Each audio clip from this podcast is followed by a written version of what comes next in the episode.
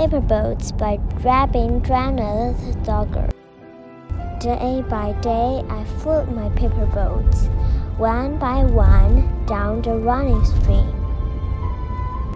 In big black letters, I write my name on them and the name of the village where I live. I hope that someone in some strange land will find them and know who I am.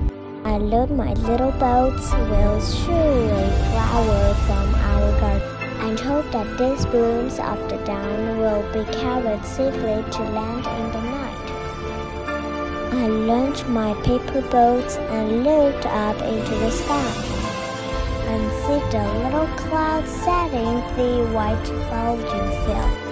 I know not what playmate of mine in the sky sends them down the air to race with my boats.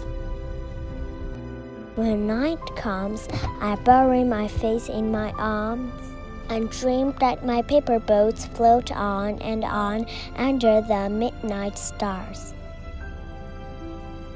The fairies of sleep are sailing in them, and laden in their baskets full of dreams.